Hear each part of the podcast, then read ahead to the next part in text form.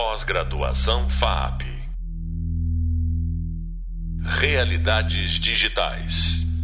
Neste podcast, recebemos Laura Vinci, advogada especializada em Direito do Entretenimento. Laura trabalhou 12 anos como coordenadora do Núcleo de Entretenimento e Audiovisual do escritório Bitelli Advogados. Atualmente ocupa o cargo de Business Affairs da Amazon Studios. Apresentamos na segunda videoaula as empresas do setor do audiovisual, como elas se relacionam e os modelos de negócios possíveis. Agora vamos aprofundar o tema com Laura, fazendo a primeira. Olá, Laura. Primeiro, é, muito obrigada por ter vindo participar da nossa pós-graduação. É, eu queria te perguntar quais os modelos de negócios mais praticados no Brasil atualmente eu acho que você pode abordar tanto na, te na TV como no cinema. E numa próxima pergunta a gente aborda o VOD, o Vídeo On Demand. Muito obrigada pelo convite, eu estou muito feliz.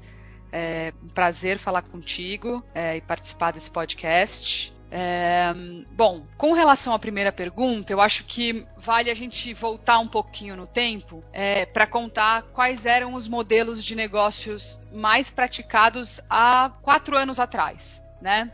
Eles explicam um, um pouco do que hoje é, acontece. É, o mercado audiovisual sofreu é, e vem sofrendo uma enorme mudança nos últimos quatro anos, eu diria. E é, a gente teve uma, uma mudança enorme com, a, com o surgimento da lei do SEAC, né, que instituiu as cotas de conteúdo, é, e houve um fomento grande do mercado audiovisual, né, sob o ponto de vista do, da, da, da produção de conteúdo é, por produtoras brasileiras independentes. Né, as produtoras. Uhum.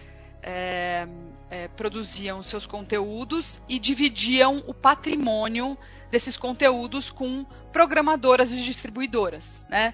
Em resumo, programadoras os canais de televisão por assinatura e as distribuidoras, as distribuidoras de cinema que a gente conhece. Esse modelo de negócio era pautado nessa divisão patrimonial. 51% do patrimônio ficava com a produtora e muitas vezes, na maior parte das vezes, 49% do patrimônio com é, esses outros players, digamos. Né? Neste cenário, a gente tinha é, parte das obras sendo financiadas por é, incentivos públicos, né, por recursos públicos. Então você tem a Ancine, que é a nossa agência é, de cinema, nossa agência regulatória, é, e ela regula todo este mercado, regu segue regulando, né, é, todo este mercado de financiamento audiovisual.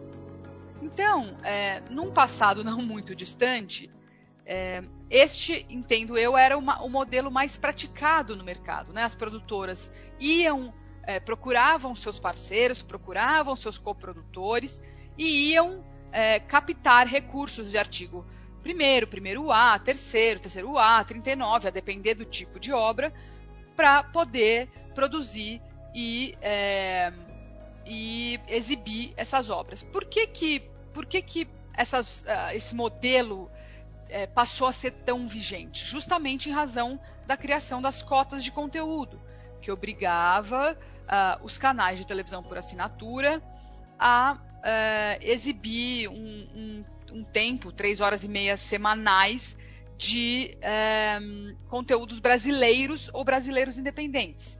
Né? Ou seja, produzido por produtoras brasileiras uh, independentes. Né? E que o patrimônio fosse nesse regime que eu te contei, que é de 51% do patrimônio das produtoras brasileiras independentes e 49% de outros players. Né?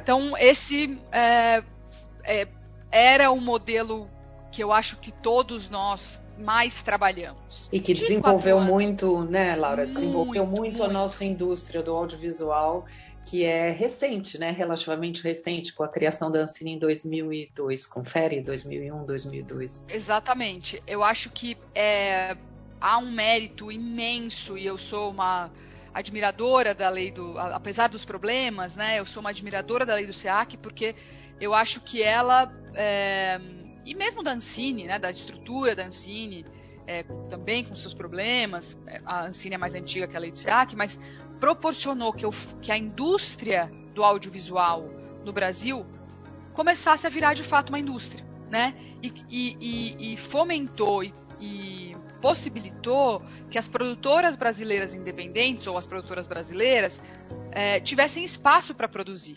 espaço e dinheiro, né? Então acho que esse a lei do SEAC que trouxe as cotas e mesmo a Ancine foi fundamental para a formação dessa indústria.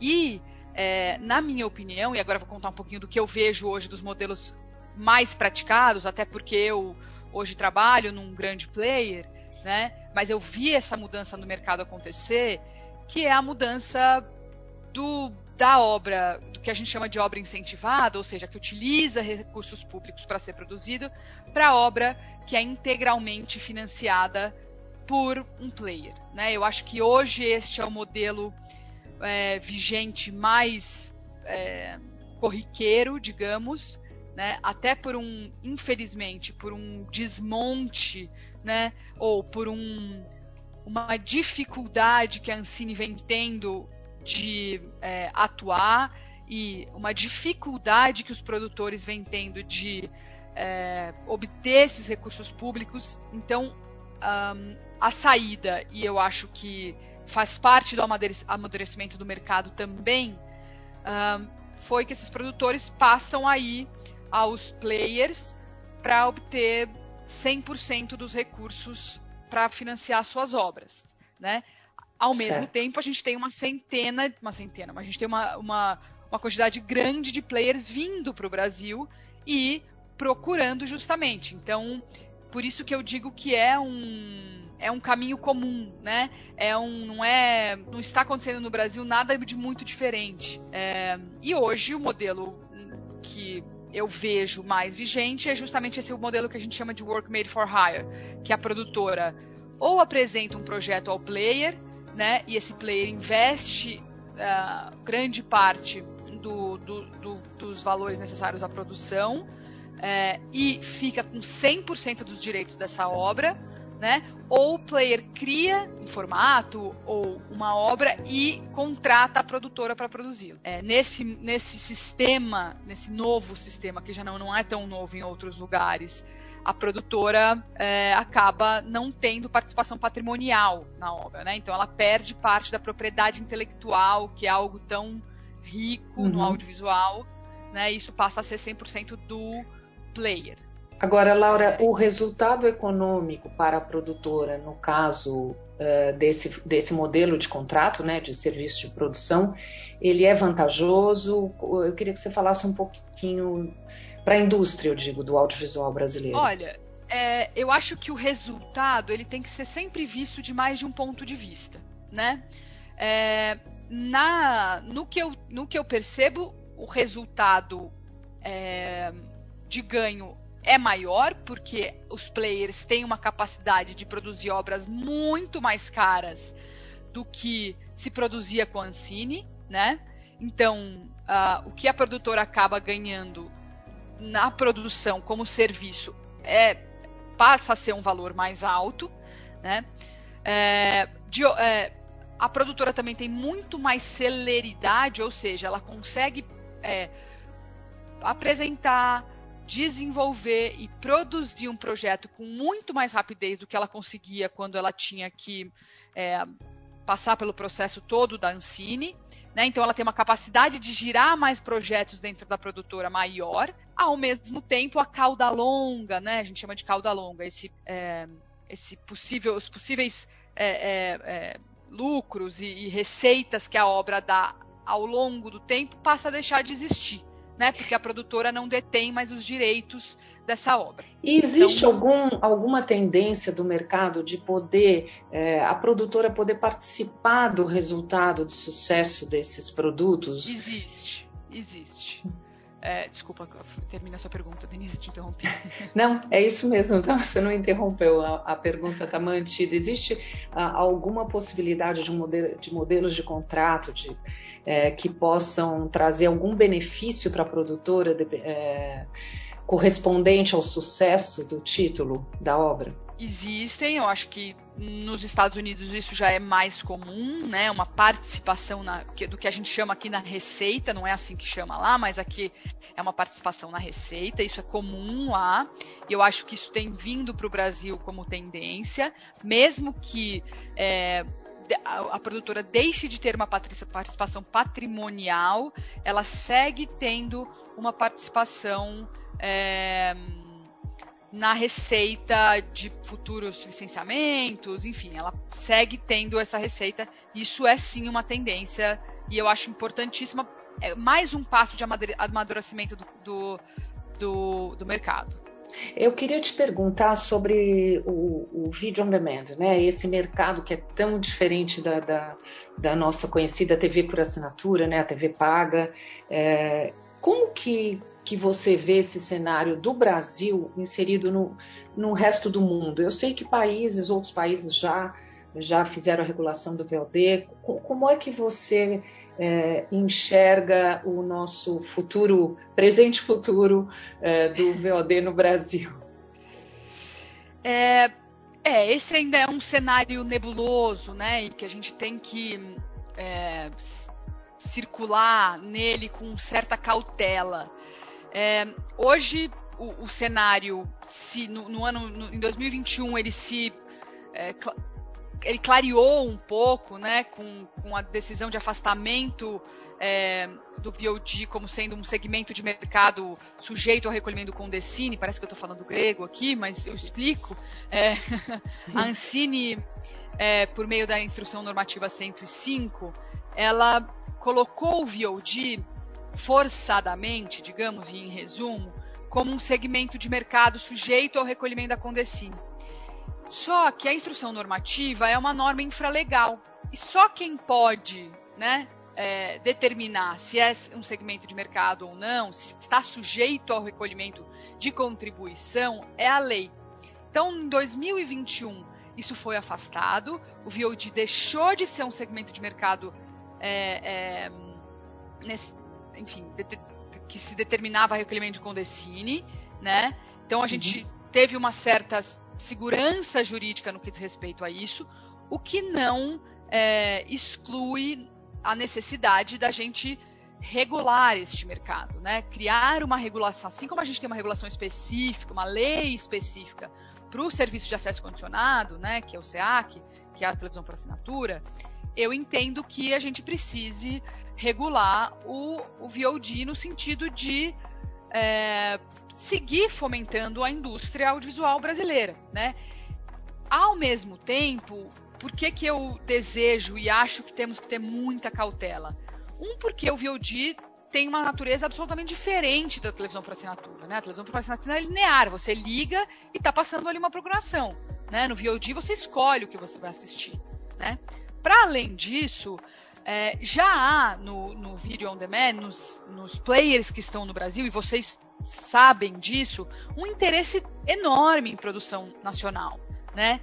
É, então não há mais aquela necessidade que havia com o surgimento da lei do SEAC de você ter que obrigar a produzir é, é, é, conteúdo brasileiro. Né? Eu acho que a regulação do VOD ela tem que ir por outras vias.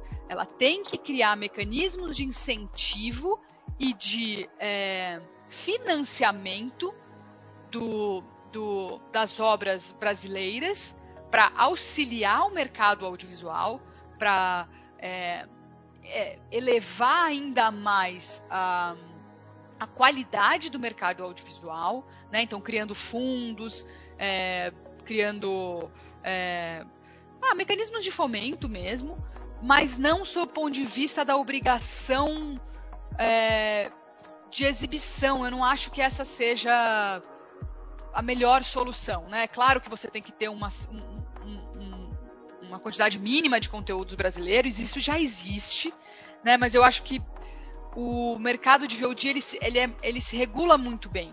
Né? Ele é muito é, estruturado e interessado no, no conteúdo regional.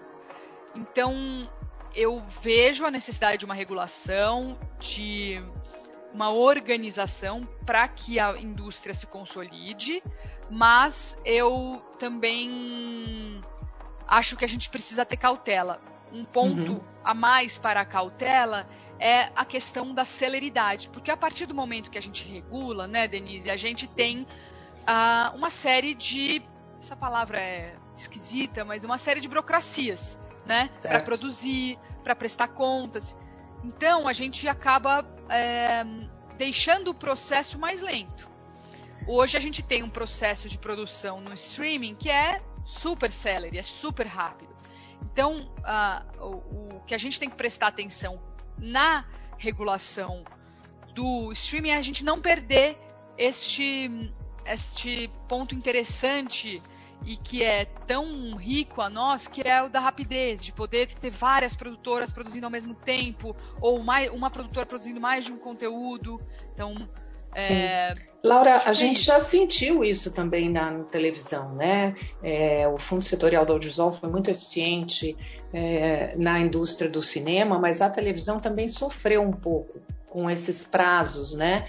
É, ao acessar os fomentos públicos, sempre é, é, um prazo maior e a televisão e o streaming mais ainda, as empresas de streaming, elas lidam muito com o momento presente, né? Aquilo que o público está demandando, aquilo que o público quer consumir. Então, ela não tem tanto tempo assim, né? Os, os originals, né? Como a gente conhece, eles são é, você vê o volume de originals que se lançam, a disputa dessas empresas, que são milhares de empresas, né? A gente conhece as principais, a Prime, a Netflix, a, a Disney, a Globoplay, mas tem muitos streamings, né, no mercado. Então é um, é um segmento realmente que a gente precisa regular o quanto antes, eu concordo plenamente com você, é, que é bom para os dois lados, né? Tem que ser bom para as empresas que contratam, tem que ser bom para os produtores independentes brasileiros, para que eles consigam continuar produzindo,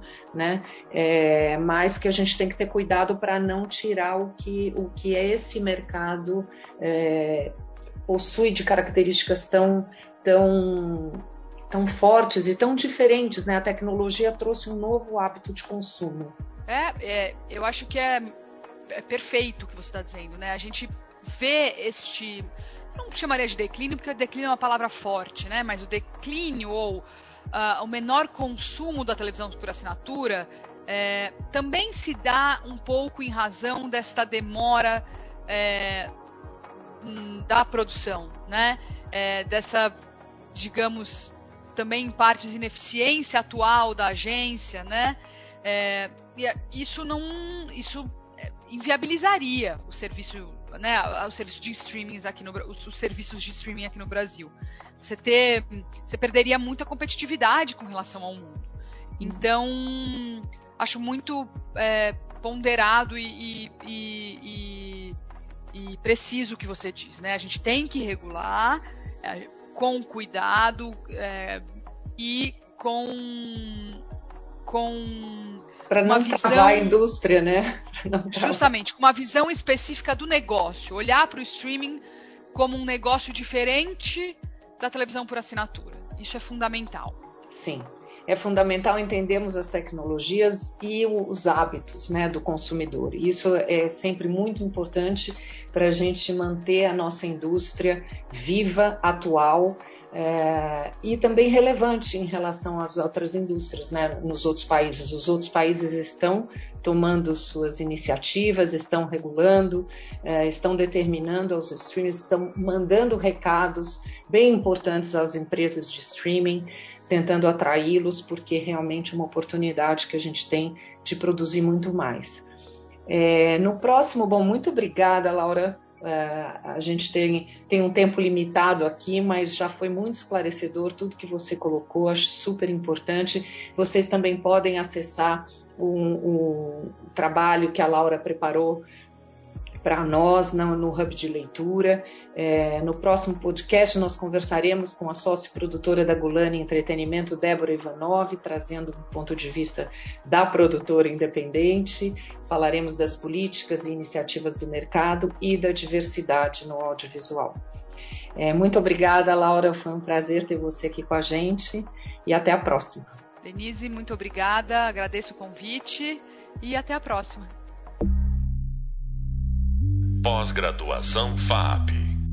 Realidades digitais.